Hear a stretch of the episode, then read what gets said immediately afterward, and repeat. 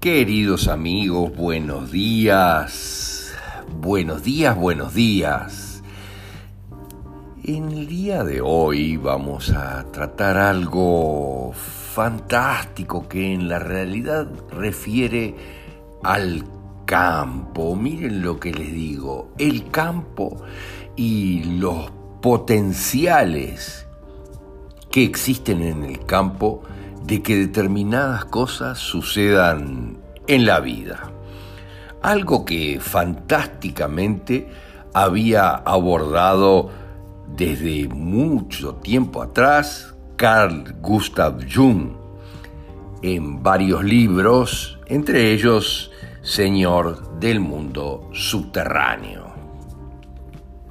Pero hay que entender que todo esto también fue manipulado y este genio fue opacado por uno de sus colaboradores. Colaboraron entre sí, pero de forma muy áspera en general, con Sigmund Freud. Miren lo que les digo.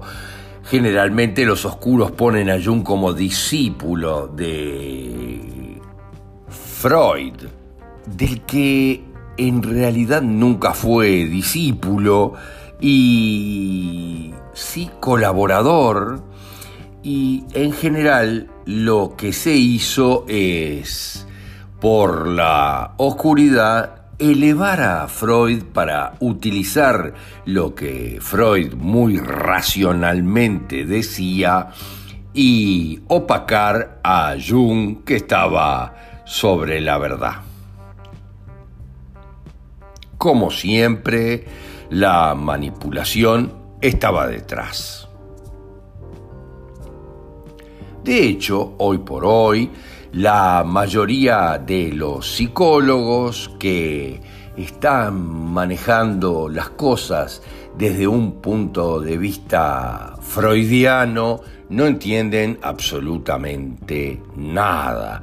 He tenido gran cantidad, enorme cantidad de consultantes que venían de años de el robo sistemático de su dinero por la psicología en cierta medida y que comenzaron a resolver todo su dilema cuando las cosas le fueron explicadas y muchas de ellas tienen que ver exactamente con lo que se buscó opacar con Freud, el subconsciente que tanto manejaba Carl Gustav Jung.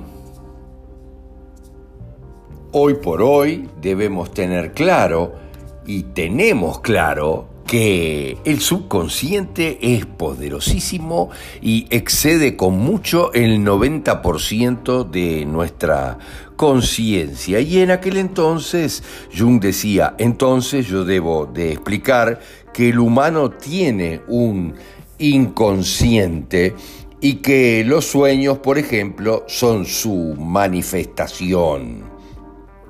Y si tenemos éxito analizando el sueño, podremos tener una idea, miren lo que les estoy diciendo, de qué es ese poder que lo hace pensar así al humano que tiene ese sueño. Y en ese caso, obviamente, entenderemos y se puede empezar a seguir analizando los sueños para comprender a ese ser humano tenemos por sincronía una consulta fantástica el día de ayer, donde un sueño, como siempre son todos los sueños, de manera metafórica, le explica perfectamente a quien lo soñó lo que debe hacer. Sueña con que su padre se pega un tiro en la cabeza, miren lo que les digo, y la cabeza simbólicamente significa el padre, y obviamente el gran dilema de esta persona es que es doble de su padre al que su padre le había hecho un enorme daño en su vida y esta persona, su nieta, hoy por hoy no puede sacarse aquella experiencia de la cabeza, el daño del abuelo, al que ella prácticamente no conoció, pero mucho sabe de ese daño que la complica enormemente. Y el sueño era la respuesta exacta a lo que tenía que hacer para resolver su vida. Pero, como siempre en todo lo multidimensional, es metafórico y nada podemos sacar si lo interpretamos linealmente, porque la conciencia también es multidimensional y nada tiene de lineal. Jung, en contraposición a Freud, obviamente, exploró e investigó de manera fantástica en todo el mundo con filólogos, indólogos y sus fantásticos viajes, como también los análisis en su casa. Miren lo que les digo, una casa que había construido en una base fantástica de geometría sagrada, para poder acceder a la información. Exploró todo lo que Freud no había estudiado eh, y lo explicó a la humanidad. Escribió libros, obviamente, sobre la sincronía, que en la realidad, como dicen los grandes maestros, puede guiar toda nuestra vida si la seguimos a la perfección, sobre los símbolos, sobre el subconsciente, la psicología, los recuerdos, los pensamientos y hasta los ovnis. Entonces, pasemos a hablar de algo de lo que van a oír hablar cada vez más en su realidad de hoy. Se llama el campo, es el campo de la conciencia al que todos se están refiriendo hoy, aquello que manejaba Jung a la perfección, el campo.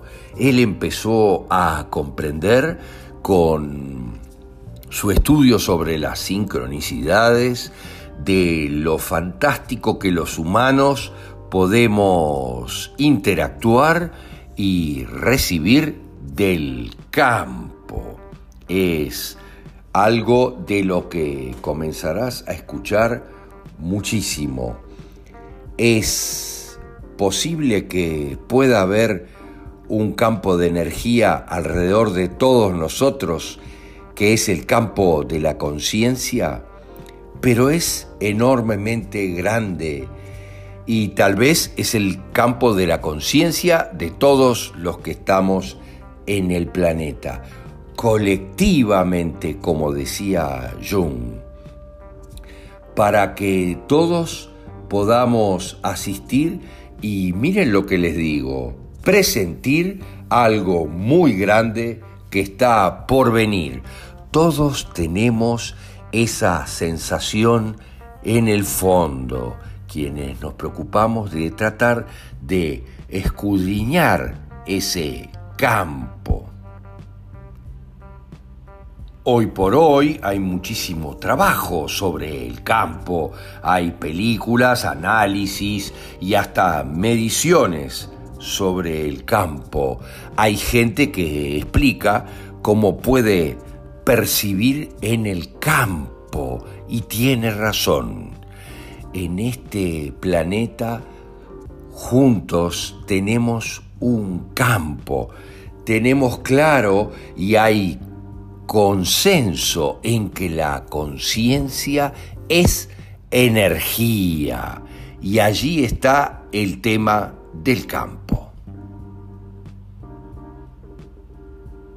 Pero obviamente si la conciencia es energía, deberíamos aplicar las reglas de la energía a la conciencia para comprender. Entonces, tal vez comprendamos que ese campo pueda estar todo alrededor de nuestro orbe, porque habiendo tantos millones de humanos, ese campo se extiende por todo el planeta, de la misma manera que se extiende en cada uno de nosotros que tenemos nuestro propio campo, aquello que algunos hablan y dicen como el aura de cada uno de nosotros, el campo que nos relaciona con los demás y con el campo del planeta. Obviamente es a través de ese campo del planeta y nuestro campo personal que generamos las sincronicidades en la vida. Así estamos conectados con todos los demás de la forma que muchos dicen, todos somos uno. Obviamente, quienes son intuitivos pueden percibir cosas en el campo. Y obvio, a raíz de eso, en la general existieron gran cantidad de predicciones. Miren lo que les digo. Algo que todos podemos hacer porque percibimos esos potenciales en el campo otra vez, pero los percibimos en general de forma metafórica.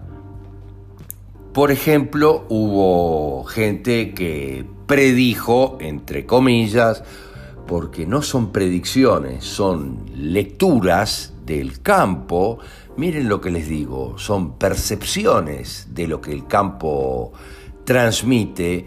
Mucha gente predijo que el Papa iba a morir y iba a cambiar de Papa. Pero el Papa nunca murió, pero sí cambió el Papa, que era lo que habían leído en el campo muchas personas. Pero es absolutamente lógico. El Papa ya estaba con problemas con la oscuridad dentro del Vaticano y él sabía que tenía que renunciar y esa información estaba en el campo. Y vuelvo a reiterar, no son predicciones, son lecturas de lo que está pasando en el campo lecturas de los potenciales que muestra el campo. Y ahí podemos leer, percibir la concentración de esos potenciales cuando se hacen muy elevados, sentimos que eso va a ocurrir. El gran problema es que, así como, por ejemplo, en todas las grandes obras, en todos los grandes libros sagrados de la tierra, las predicciones se perciben en forma metafórica, como todo, con la simbología que también estudiaba en muchísima profundidad Carl Gustav Jung. Obviamente, la humanidad, con el financiamiento detrás de las obras y la divulgación de los descubrimientos de Freud, la oscuridad se aseguró de manipular a las masas de una manera fabulosa con esos conocimientos que en realidad siempre hablaron de la manipulación de masas, los de Freud, por supuesto, totalmente al revés que los de Jung, que manejaron la forma de conectarnos con ese poderoso campo. El campo nos provee de una información fantástica, porque de esta forma todos los que piensan que el campo tiene y contiene cosas fantásticas y maravillosas, igual que inventos que se van a descubrir, están en lo cierto.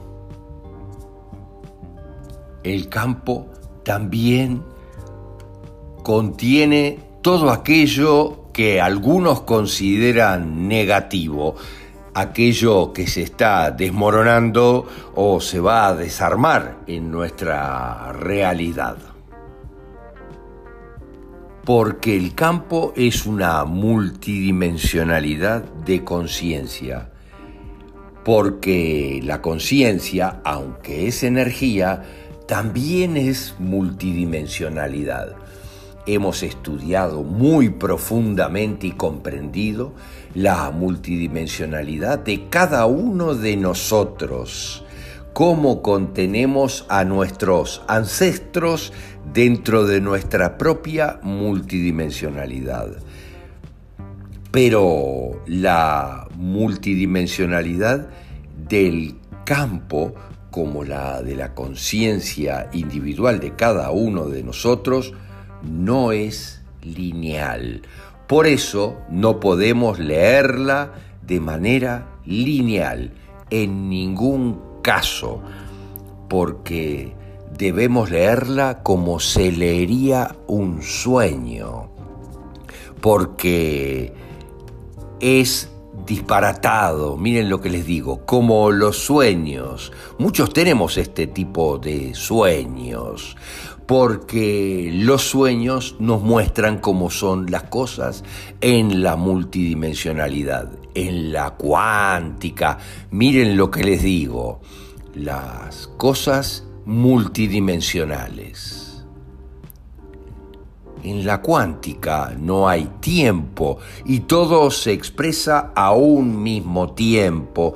Por eso los sueños parecen disparatados y son tan fluidos, con tanta información, que no nos parece hilada una con la otra, porque en la realidad así es el mundo cuántico y la multidimensionalidad. Todo está allí con diferentes potenciales, en diferentes proporciones. Pero todo lo que aparece es lo importante para nosotros en ese sueño.